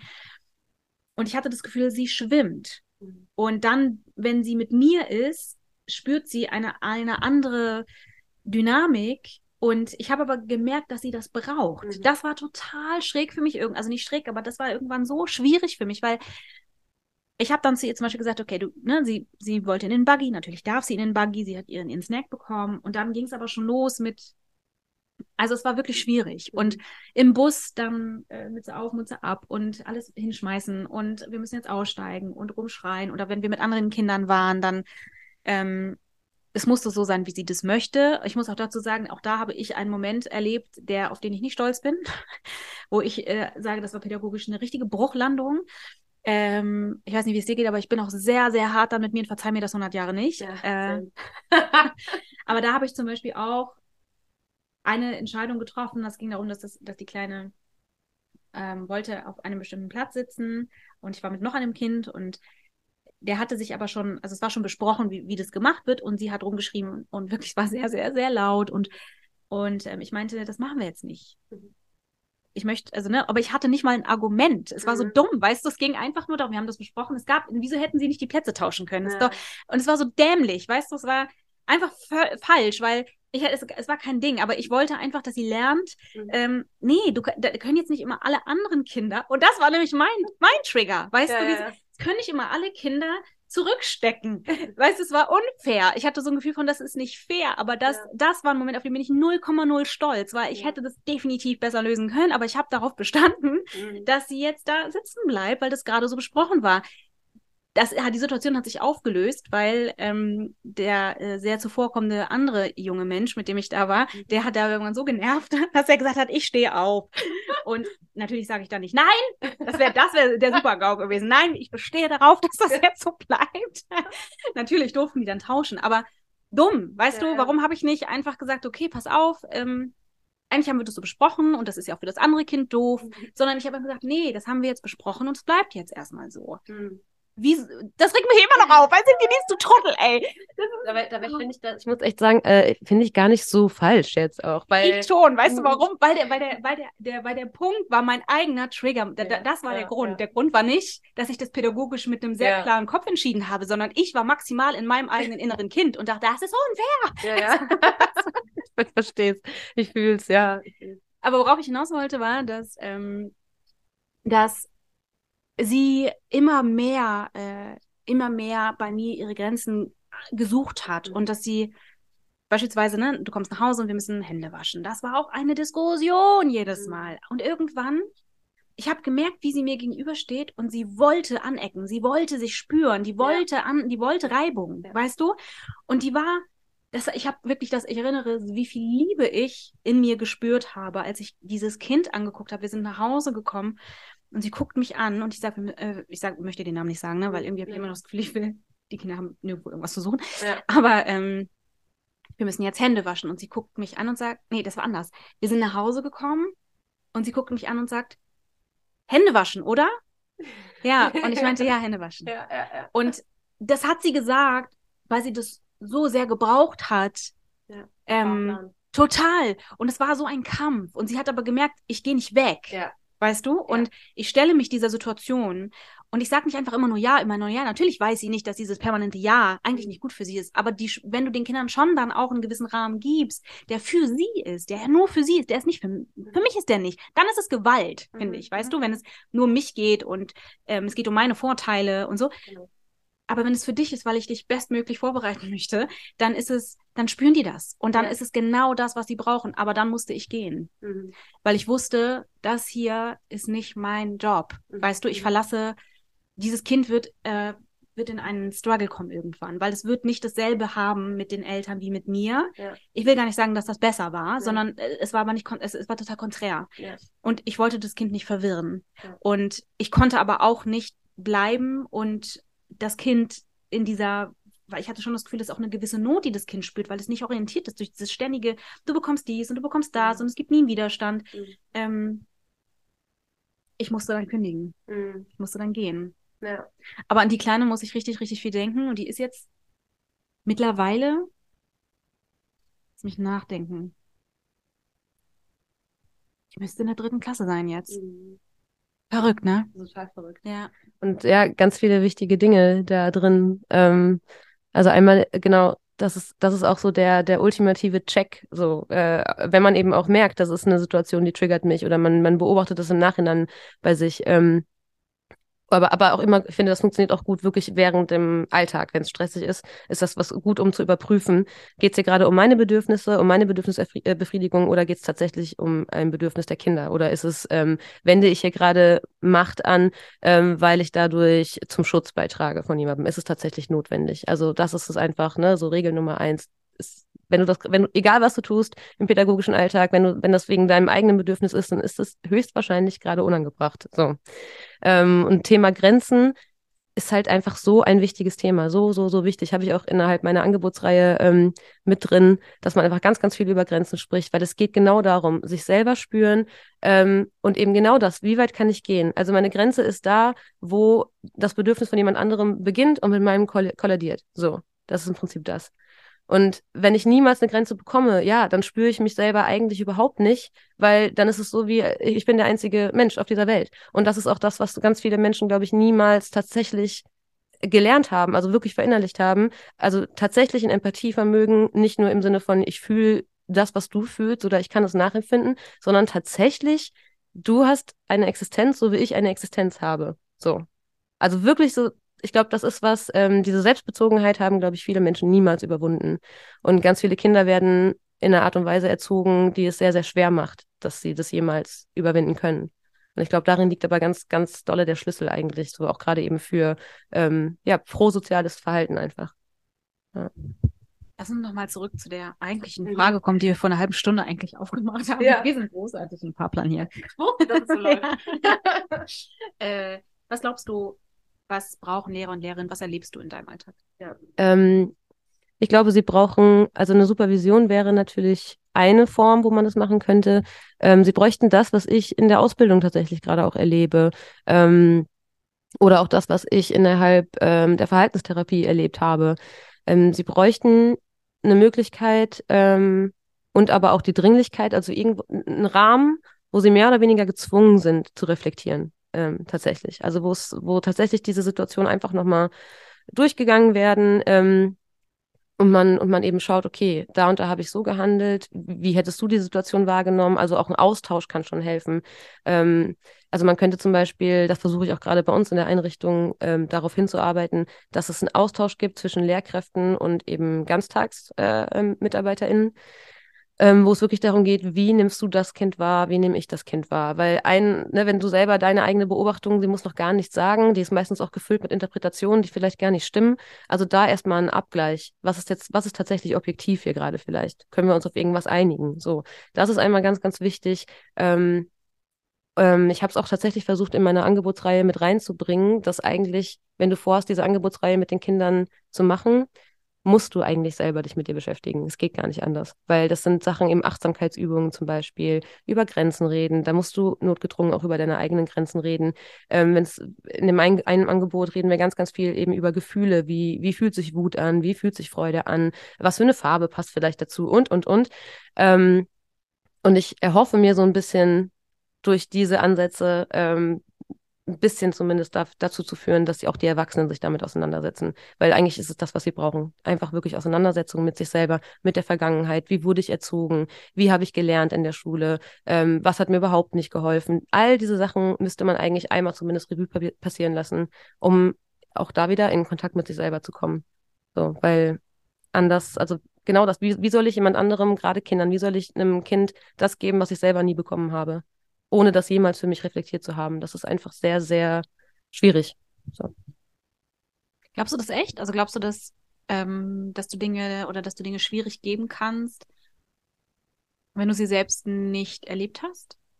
Ich glaube schon. Also ich glaube, wenn du, wenn du bestimmte Sachen, zum Beispiel eben Konfliktbewältigung, also wenn du gelernt hast, dass ähm, ja, weiß ich, eine Meinungsverschiedenheit heißt halt, man schreit sich an oder man wird auf irgendeine Art und Weise gewalttätig, solange bis, ne, bis man den Raum verlässt. Und dann irgendwann, irgendwann, wenn es verflogen ist, dann kann man sich wieder in die Augen gucken. So. Und dazwischen gibt es aber kein Gespräch oder sonst was, das bleibt also einfach so.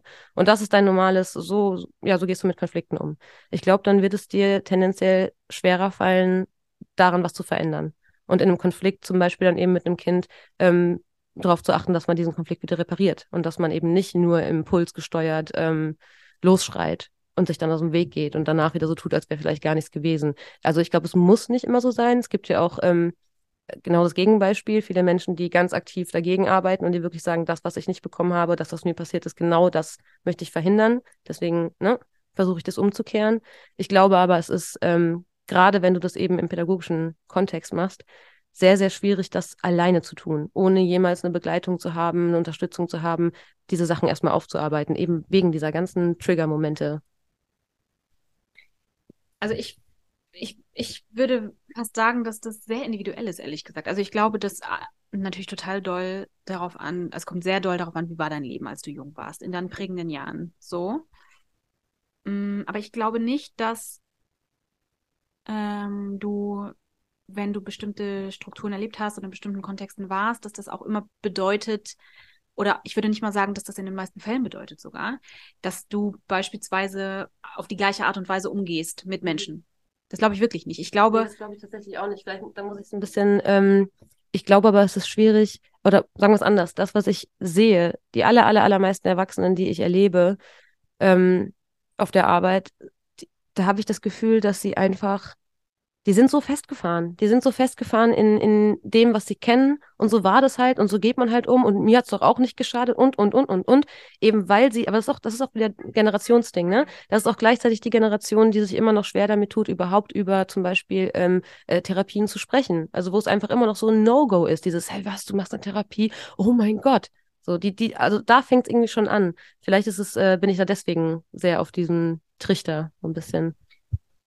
Aber vielleicht haben wir auch einfach unterschiedliche Menschen getroffen. Ne? Das kann ja auch sein. Also ich glaube, sehr viel kommt natürlich aus diesen prägenden Jahren. Sehr, sehr viel merkst du schnell in Kontakten, mhm. merkst du, da sind, da sind Schwierigkeiten und meistens ist das zurückzuführen auf Dinge, die, die schiefgelaufen sind. Aber ich will nur damit sagen, ich glaube nicht so richtig, dass das immer bedeutet, wenn du bestimmte Dinge in deinem Leben erlebt hast, dass du auch so umgehst. Ich ja. glaube, dass die Dinge, die, die du bemerkst oder die Barrieren, die du bemerkst oder die andere an dir bemerken, die auffällig sind, ja, die wirklich Konfliktpotenzial haben oder Schwierigkeiten oder was, äh, was kontraproduktives oder mhm. ähnliches, das ist zurückzuführen natürlich auf Dinge, die dir zugestoßen sind. Ja, äh, aber es bedeutet andersrum eben nicht, dass dass das allen Menschen, denen was zugestoßen ist und die gar nicht gut behandelt wurden, dass die nicht auch, also dass die dann auch Menschen schlecht behandeln. Das definitiv. Also das habe ich einfach sehr oft sehr anders erlebt, aber die haben häufig dann natürlich so ein, sind wund, äh, ver, verwundet, ja. ne? Also Unsicherheiten mit sich eher. Ne? Es gibt ja auch Fremdschädigung und Selbstschädigung und äh, viele sind dann eher sehr, sehr streng mit sich und, und vertrauen sich überhaupt nicht und, ähm, und, und glauben, es liegt alles an ihnen und ähm, sind aber auch Menschen, die gar nicht gut behandelt wurden ja. und sind aber total nicht so mit anderen, sondern sind eher mit sich so ein bisschen im, im, im, im, im Fight. Ja. Aber es gibt natürlich auch dieses total heftige Austeilen nach außen. Und dann gibt es noch ganz viel dazwischen natürlich, mhm. ne, wo du so an, in unterschiedlichen Bereichen bemerkst, zum Beispiel ja dieses Triggern durch, das, durch ein Kind. Und mhm. seien wir ehrlich, ein Kind ist einer der Haupttrigger.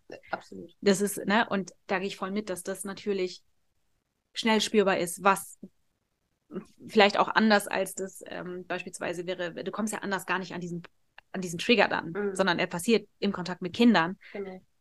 Ähm, ja, und ich glaube, das macht es halt dann auch, ähm, es ist dann halt, also gerade wenn es äh, ähm, zunimmt, ne, also wenn du immer mehr vielleicht auch eben traumatische Geschichten, äh, dramatische Geschichten hörst, traumatisch, sowohl als auch äh, Geschichten hörst von äh, Kindern und Jugendlichen und du weißt vielleicht eben, weißt dann irgendwann nicht mehr, wie damit umzugehen ist.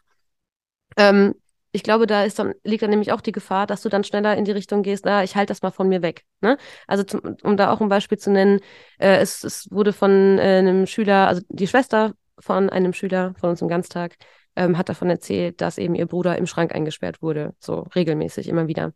Und ich habe das erfahren, weil drei, vier meiner KollegInnen sich unterhalten haben darüber, über diesen Vorfall. Und die haben das so Gossip, ne? Also wirklich so Tratsch, Tratsch, Tratsch. Was? Ja, was? Habt ihr es auch gehört? So, in diese Richtung ging das Ganze. Und ich habe dann irgendwann gesagt, so, was habt ihr denn seitdem gemacht? So, was ist denn jetzt gerade der Stand? Da haben mich alle angeguckt wie ein Auto. Wie, was, wie? Sage ich, ja, das ist Verdacht auf Kindeswohlgefährdung. Was habt ihr gemacht? Nichts. Sie wussten nicht, sie, sie wussten überhaupt nicht, was ich davon, wovon ich rede. Und auch da wieder, ich, ich stelle mir sofort die Frage, wie kann das sein, dass ihr nicht Bescheid wisst und, und, und. Ich glaube, die sind einfach, sie, können, sie können es wahrscheinlich nicht ernst nehmen. Also, oder wenn sie es ernst nehmen würden und, und tatsächlich dann eben ne, der Sache jetzt nachgehen, dann mache ich das Fass auf. Dann gucke ich, dann gucke ich, was ist dahinter. Und dann muss ich mich damit anfreunden und damit äh, beschäftigen, dass da tatsächlich was dran sein könnte. Da wird tatsächlich ein Kind äh, missbraucht. So.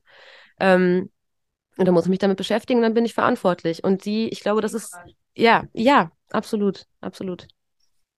Weißt du, was ich an dir sehr bewundernswert finde? Dass du, du sprichst über, diesen, über diese Themen mit einer gewissen Ruhe. Und ich kann das gar nicht. ähm, ich bemerke das immer wieder, dass ich, ich versuche, jedes, also immer wieder auch in diesem Podcast versuche ich ruhig zu bleiben. Weißt du, so mit der Ruhe zu sprechen und so. Aber ich kann nicht. Das gelingt mir einfach nicht. Ich merke, also, ich würde schon auch sagen, ich bin grundsätzlich eher jemand, der jetzt hier nicht rumflüstert. Das bist du auch nicht. Ne? Das ja. ist so, ist ja auch voll okay. Aber ich kann nicht so in den Bauch atmen wie du. Also ich finde das total angenehm. Ähm, ich finde es aber auch okay, dass ich das, dass ich anders bin. Das hat aber auch lange gedauert, weil einem äh, wird wahrscheinlich auch was anderes erzählt. Aber ähm, es ist voll okay, auch anders zu sein. Aber ich, aber ich finde das ähm, schön, dass du äh, da so eine so eine Ruhe hast. Ja, das finde ich. Mich. Aber also das freut mich wirklich, aber das ist auch, glaube ich, dem geschuldet, dass ich mich halt mit nichts anderem auch beschäftige tatsächlich. Und äh, ich fühle mich mittlerweile ganz gut gewappnet für all diese Sachen. Oder ich habe mittlerweile, also mittlerweile bin ich an so einem Punkt, wo ich das Gefühl habe, es ganz gut zu durchblicken. Und deswegen kann ich schneller über die Frustration hinweg. Oder ich merke eben, ähm, die Angebote, die ich mit den Kindern mache, der Umgang mit den Kindern, den ich so pflege, er funktioniert. Also ich sehe so viele Erfolgserlebnisse tatsächlich. Ich sehe so viele Glücksmomente irgendwie. Ähm, obwohl ich recht alleine bin auf weiter Flure, so da bei mir und trotzdem funktioniert. Und, und eben, weil ich das aber auch was, das habe ich einfach auch in den letzten Monaten schmerzlich so miterlebt, ähm, dass mir einfach nicht zugehört wird, sobald ich emotional werde. Und ich habe oft immer wieder den Satz gesagt, dieses, aber warum, warum sagen mir immer alle dieses Jahr musst du dich abregen, bla bla bla. Ich sage, es sind doch emotionale Themen und wenn dich das nicht emotional anfasst, dann stimmt was nicht mit dir, so nach dem Motto, ich soll doch emotional sein. Und ich habe aber wirklich ähm, ich habe daran echt hart, hart, hart gearbeitet, das ein bisschen anders vermitteln zu können. Weil ich dann auf einmal merke, auf einmal hören mir Menschen zu. Und auf einmal hören sie nicht nur zu, sondern sie ähm, fühlen sich sogar auch ein Stück weit ertappt, ohne sich angegriffen zu fühlen. Und dann auf einmal hast du, hat man da eine Möglichkeit, dass sich da tatsächlich doch nochmal was tut. Und ich glaube, deswegen, ja, aber schön zu, schön zu hören, dass es funktioniert. ja, Respekt. Äh, ich, ab, ich, also das, das ist nicht meine Stärke. Also nee, ich kann das nicht. Also doch, also weißt du, wann ich das kann? Wenn, wenn ich mit den Kindern bin. Mhm. Äh, wenn ich mit den Kindern bin ähm, und mit den Jugendlichen, dann, äh, dann geht das, geht das wie geschnitten Brot. Ja. Aber wenn ich mit Akteuren, Akteurinnen zu tun habe und äh, mit Bullshit, du merkst schon, ne? Ich kann schon.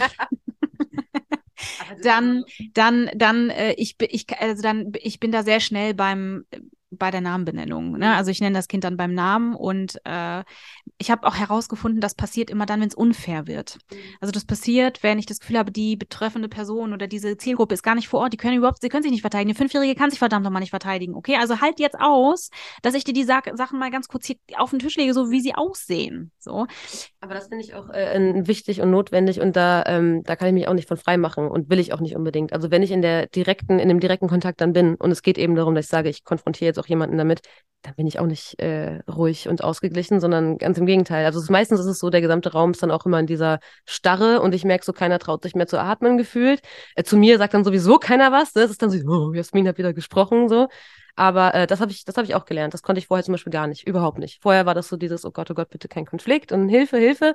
Und da bin ich, also das war genau das. Ich konnte nicht mehr. Ich, ich konnte da nicht ruhig und diplomatisch oder sonst was sein, sondern es war irgendwann dieses, sag mal, jetzt, jetzt ist Schluss. So, jetzt ist Schluss. ich spreche für die Kinder. So, wirklich so dieses. ja, ja, das stimmt. Gestern hat äh, Susanna äh, von den Dollen Dirns, liebe Grüße an dieser Stelle, gestern was ganz interessant, nee, vorgestern, was sehr interessant gesagt. Sie hat gemeint, du bist, was hat sie gesagt?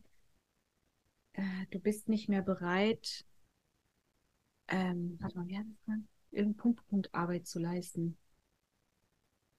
Ähm, irgendein Wort, irgendeine gewisse Form von Arbeit, ähm, weil ich meinte, ja, ich muss irgendwie daran arbeiten, dass ich weniger emotionalisiert bin. Und dann meinte sie so, bin ich jetzt unsicher, ob ich das unterschreiben würde, weil du bist einfach nicht mehr bereit, Punkt, Punkt, Punkt Arbeit. Ich weiß wirklich mhm. nicht mehr, was sie gesagt hat, zu leisten bei Menschen, die ja auch auf diesem Planeten leben. Und ich glaube, das ist ein Punkt, der ist nicht unwahr. Ich habe schon das Gefühl, dass. Nee, eben nicht. Ja. Nee, es war nicht Aufklärungsarbeit. es war irgendein Wort, hab vergessen. Ähm, und ich glaube, das ist auch der Punkt, wenn du natürlich eine gewisse Zeit mit gewissen Themen gearbeitet hast, bist du auch müde. Müde und satt und ähm, desillusioniert und, und erschöpft und äh, sprachlos. Und äh, manchmal äh, fällt es mir wirklich sehr, sehr schwer, da irgendwie wieder von vorne anzufangen, das von vorne zu erklären, immer und immer wieder. Also wirklich bei, bei Bereichen, wo ich denke, Leute, das, ich bin nicht bereit, das, das, das könnt ihr nicht ernst meinen. Das hier, was also wo, wo, wovon reden wir hier? Das haben wir alles tausendmal durchgekaut. Das müsste doch langsam wirklich irgendwo mal angekommen sein. Und dann keine Ahnung, bist, findest du dich beispielsweise in einem Kreis wieder, äh, wo du das, wo es dann um so banale Dinge geht wie, ach, echt ein Klaps ist irgendwie gegen das Gesetz. Und du denkst dir, ja, Kinder haben das Recht auf eine gewaltfreie Erziehung. Es ist gegen das Gesetz. Was Kinder haben Recht. Also, ja. naja. Ähm, ich würde gerne noch von dir wissen, was, was sagst du zu dem Schulsystem? Was, was äh, hast du das Gefühl, das ist überholt, das müsste sich verändern? Äh, und wenn du da das Sagen hättest, wenn du etwas verändern könntest, was wäre, was wäre dein erster, äh, deine erste Änderung? Uh. ähm, also ja, ich finde, das, das ist definitiv überholt das Schulsystem. Das würde ich mal so unterschreiben. Ähm, ich glaube, es wird auch immer sichtbarer und immer spürbarer, dass es auch nicht aufgeht, dass es nicht funktioniert, so der Gedanke, der dahinter ist. Dieses, es hat doch schon immer funktioniert, das verstehe ich ja jetzt gar nicht. Total. Es funktioniert doch alles super. Ähm, also, um es mal ja, um es kurz zu fassen vielleicht, ich glaube, das Problem besteht darin, dass viel zu viel Wert darauf gelegt wird, möglichst viel vorgefertigten Lernstoff zu vermitteln oder einfach möglichst viel Lernstoff zu vermitteln. Und damit das möglichst schnell geht, wird eben so getan, als könnte man das äh, in Form eines Schema Fs machen. Und das bedeutet eben auch, dass das alles vorgekaut ist. Das Wissen, was vermittelt wird, hat immer weniger mit der Lebensrealität äh, der Kinder zu tun und der Jugendlichen zu tun. Dementsprechend ist da immer weniger intrinsische Motivation zu finden. Ähm, es ist auch nicht nachhaltig, das, was gelernt wird, weil es hat nichts mit den Kindern zu tun. Es ist, äh, da wird was vorgekaut, so und noch dazu kommt, dass ähm, die Lösungen äh, ja auch immer schon mitgegeben werden, so nach dem Motto. Also es findet überhaupt nicht mehr statt, dass man mal irgendwie einen Anreiz bekommt, um sich mit dem Thema zu beschäftigen, weil dafür ist keine Zeit. So, dafür ist keine Zeit. Wir müssen ja viel zu viel Stoff vermitteln und es ist sowieso schon alles so schwierig, ähm, statt eben mal einen Punkt zurück, einen Schritt zurückzugehen und zu sagen, Moment mal, vielleicht setzen wir einfach mal bei der Lebensrealität der Jugendlichen und der Kinder an und gucken, was kommt denn eigentlich aus denen raus. Und wenn ich wirklich sage, irgendein Thema ist jetzt wichtig und ich möchte sie dafür gewinnen, dann kann man das auch da, indem man halt bestimmte Punkte schafft, ähm, die irgendwas in, in, in, also die irgendwas äh, anfassen, so in dir. Weil warum sonst sollte ich mich mit irgendwas beschäftigen? Also das kann ja, weiß ja jeder, spürt ja jeder. Ähm, genau. Und ich glaube, das ist, das ist halt ein wichtiger Punkt. Es wird einfach falsch aufgebaut. Und dazu ganz, ganz, ganz wichtig, das Sozialverhalten, also die, die, die Emotionalität, ähm, das Innere. So alles, was, was eigentlich in uns vorgeht, wird komplett außer Acht gelassen. Es wird so getan, als ob das keine Rolle spielen würde. Genauso wird so getan, als ob ähm, Kontext und eben Individualität keine Rolle spielen würde. Ähm, und das ist einfach so überholt. Und es zeigt sich ja, also ich merke, wie gesagt, ich merke es im Kleinen sehr, sehr stark. Es funktioniert. Wenn du 20 Minuten am Tag den Kindern die Möglichkeit gibst, ähm, sich auszutauschen, wirklich zu philosophieren, mal irgendeine Frage zu stellen, die eben genau das tut, die man Interesse schafft, wo die Kinder anfangen so, oh, okay, darüber habe ich noch nie nachgedacht. Was gehört zu meinem Selbst? So ist eine Frage, die habe ich mit denen zum Beispiel mal durchgemacht. Da, da kommst du wirklich aufs nächste, aufs nächste, aufs nächste, aufs nächste und so ähm, oder eben wirklich über Gefühle sprechen und warum das wichtig ist, weil nur so, da bin ich dann wieder bei denen, die Selbst, äh, Selbstbezogenheit überwinden, um überhaupt das Interesse äh, ähm, zu entfachen, sich auch prosozial zu verhalten, lernen zu wollen, ein Mitglied der Gesellschaft sein zu wollen, wenn wir es so nennen wollen. Ähm, das muss halt aus den, das muss aus, der, aus jeder Person selber kommen. Und ich glaube, man ist eigentlich eher so in der Not, den Kindern und den Jugendlichen zu vermitteln, warum, warum ist es erstrebenswert, das zu tun. Warum ist es erstrebenswert, ähm, sich eine Perspektive aufzubauen, sich zu überlegen, was will ich mit meinem Leben machen? Weil da müsste man eigentlich ansetzen und nicht bei, du bist hier in der Schule und wenn du was werden willst, dann musst du lernen. Eigentlich müssen wir ansetzen bei, warum wäre es vielleicht cool, was zu lernen? Warum wäre es cool, wenn du später selber entscheiden kannst, was du machen möchtest? Weil das ist das, ähm, also das finde ich auch mit am erschreckendsten. Ich habe in der achten Klasse solche Fragen mal gestellt. Was, was möchtet ihr später machen? Wenn, wenn, ohne Einschränkungen. Ihr könnt wählen. Nichts. Es kommt nichts. Ich glaube, das waren zehn Kinder, also zehn Jugendliche, die vor mir saßen. Keine Ideen, überhaupt nichts. Und ich meine, das spricht eigentlich Bände, ja, wenn du denen sagst, es spielt keine Rolle, Geld spielt keine Rolle, nichts, gar nichts, keine Regeln. Die haben keine Ideen. Und das ist einfach, also da, da geht es nicht darum, warum lernen sie dieses oder jenes nicht, sondern es geht darum, warum sind sie so perspektivenlos und so fantasielos? Also die, die eigentlich zurück zum Träumen, wirklich zurück zum Spinnen. Was, was möchtest du machen? Warum bist du hier auf dieser Welt? So. Ich bin da, du merkst, ich bin da sehr esoterisch vielleicht dann auch angehaucht, aber ähm, es geht immer wieder darum, sich selber spüren, sich selber spüren, sich selber spüren und äh, dann darüber die Brücke bauen zu, warum möchte ich tatsächlich ein Teil dieser Gesellschaft sein, vielleicht. So. Das finde ich sehr schön, was du gesagt hast. Und ich finde das auch überhaupt nicht esoterisch. Wirklich nicht. Okay. Äh, ich gucke auf die Uhr und äh, stelle mit Erschrecken fest, dass wir voll über der Zeit sind und ähm, wir haben überhaupt nicht alles besprochen. Wir haben deine Facharbeit nicht angeguckt, wir haben äh, das Thema ähm, nicht alles muss in der Schule gelöst werden. Die Lehrer und Lehrerinnen, die Institution ist nicht für alles verantwortlich, wenn, also so funktioniert es halt nicht. Mhm. Ähm, das müssen wir nochmal fortsetzen, würde ich sagen. Yay! Nein. Yay! Kannst du das nochmal ins Mikro sagen? Yay! Yay! Bis dahin äh, ist dann meine Facharbeit vielleicht auch bewertet. Ja. Und dann sind wir vielleicht auch schon mit der Yuki-Lobby an bestimmten Stellen und Stationen ähm, wo wir auch konkreter mal über das eine oder andere sprechen können. Denn die Yuki-Lobby ist ja eine Säule der Karin und Walter Blüchert Gedächtnisstiftung und der Schwerpunkt sind Kinder und Jugendliche. Ihr könnt da gerne mal auf der Website vorbeischauen, wenn ihr das wollt, www.yuki-lobby.de. Da könnt ihr euch ein bisschen umgucken und dann wisst ihr auch, was das eigentlich ist. Und gerne noch weiter sagen an die Kids, denn für die ist das Ganze. Liebe Jasmin, bevor wir zum Ende kommen, dieser Podcast hat ein Ritual. Weißt du, was spannend ist? Dass ich das jedes Mal sage und ich habe noch nie gehört, dass jemand gesagt hat, ich weiß. Was bedeutet, dass nicht alle diesen Podcast hören. Liebe Menschen, Grundvoraussetzung, um hier Gast sein zu können, ist Podcast anhören. Kleiner Scherz. natürlich nicht, das war natürlich nur ein Witz. Nur ein halber Witz. I, I get it, I get it. Sie, sie alle dürfen genau das tun, was sie möchten, was für sie gut ist, solange das niemandem tut, ne? Mhm. Aber es gibt ein Ritual. Und zwar stelle ich dir jetzt eine Off-Topic-Frage und du darfst entscheiden, ob du sie beantworten möchtest. Uh. Hast du Lust? Ja. Okay. Gut. Ich muss gucken, es gibt viele, die ich mir hier zurechtgeschrieben habe. Hm.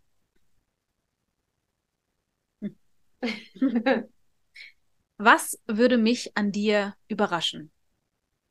Boah.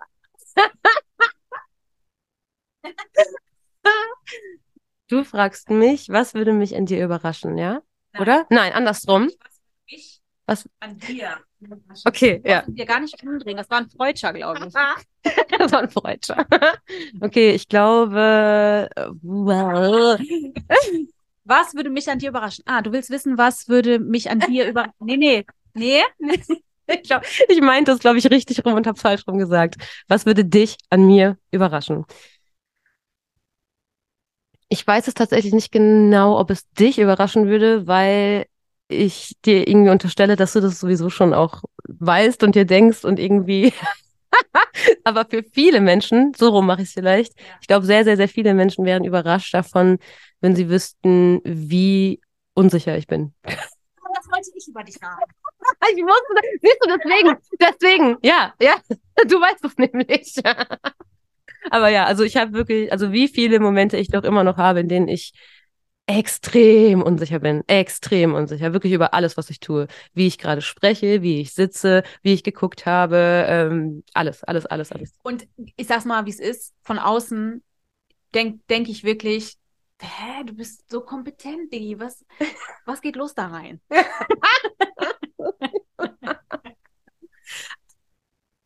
ja. Sehr professionelles Ende heute. Aber, aber ne, ich kann dir da nichts vormachen, auf dem du das. Ja. Nee, nee das, das, das verstehe ich, ja das, ja. das stimmt. Also, das stimmt. Und das ist wieder, immer wieder, dass ich denke, hä? Mhm. Also. Ja. Ich, also ich glaube, ich wachse, ich wachse da so langsam aber sicher rein, definitiv. Wenn ich überlege, so vor zwei, drei Jahren, das war ein ganz anderer Schnack.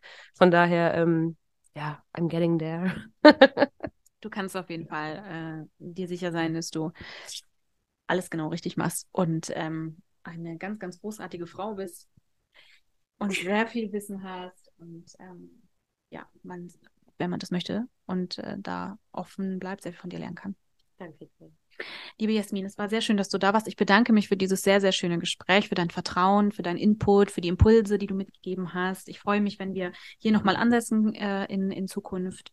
Und ähm, ja, wer weiß, vielleicht sehen wir uns auch äh, auf dem Yuki. Wer weiß, wer weiß, wir wissen ja noch nicht, wohin die Reise geht. Aber ähm, wir schauen mal in der nächsten Folge. Vielleicht können wir da über das ein oder andere auch sprechen. In diesem Sinne, liebe Menschen, vielen lieben Dank fürs Zuhören. Äh, ich freue mich auf die nächste Runde und liebe Esmin, danke, dass du da warst. Danke, dass ich da sein durfte. Bis dann. Bye bye.